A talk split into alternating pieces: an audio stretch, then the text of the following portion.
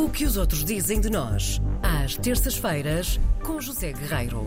Confirma-se, é ele mesmo que está em estúdio do corpo presente. Cá estou. Olá. Bom dia. Bom, dia, José Bom dia a Guerreiro. Pois seja muito bem-vindo. Muito obrigado. Ora bem, vamos começar por eh, falar de Lisboa, a nossa Sim. capital, Sim. que é a terceira cidade do mundo com melhor qualidade de vida, de acordo com a revista britânica Monocle. Estou a dizer bem. Eu acho que é João Monocle. Bacalhau Eu acho que é um desconfio. em revistas e não é do Parque Meyer. Não, não, não, não. Ah, isso é mais Já o me meu. deixei Isso disso. é mais o meu. Monocle. Já me deixei. Penso que é Revistas isto. do Parque Meyer é mais o meu lado. É uma belíssima revista Hum. eh, que escreve sobre várias coisas, sobre negócios, sobre a vida, sobre o design, cultura, estilos, etc. E divulgou recentemente então o ranking das melhores cidades europeias, eh, mundiais, para se viver, e dizer europeias, o que não é verdade, mundiais, eh, considerando as cidades mais inovadoras, mais seguras, mais simples, que é importante também. Simples? A simplicidade de uma cidade, é? Eh, mais sustentáveis e inspiradoras.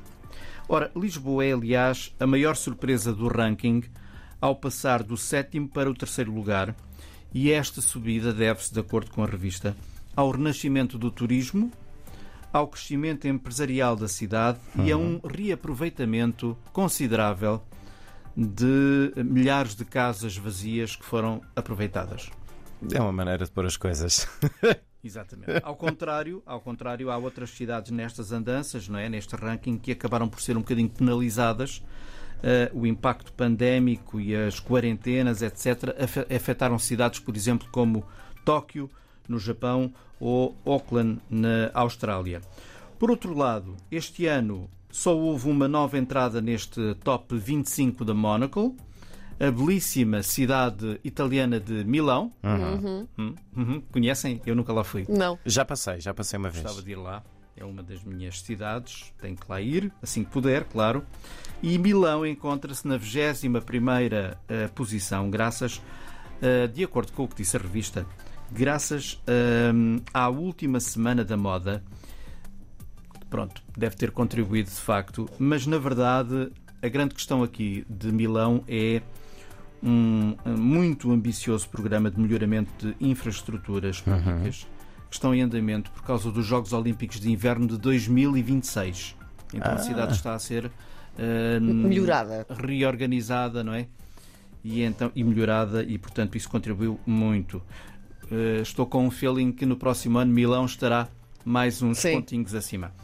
As cidades nórdicas, que desde a primeira edição do ranking, este ranking tem 15 anos, têm ocupado posições cimeiras na lista da Monocle, cidades como Helsinki, Estocolmo, estão entre as cinco primeiras, embora tenham recuado então um lugar, porque Lisboa entrou para o terceiro lugar.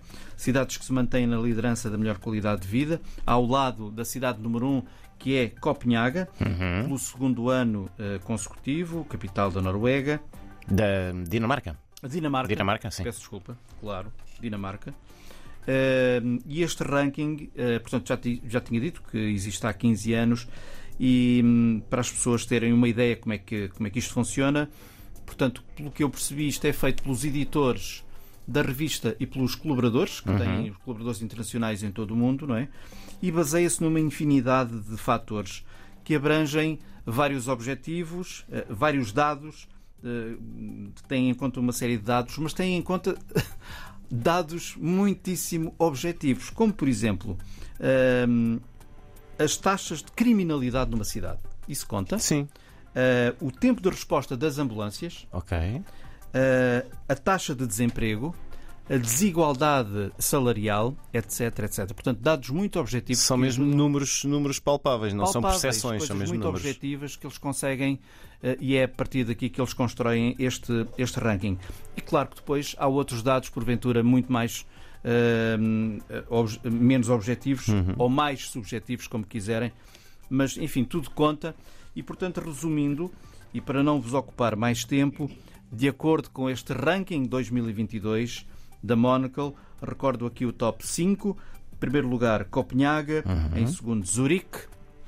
Em terceiro, Lisboa, Helsínquia e Estocolmo.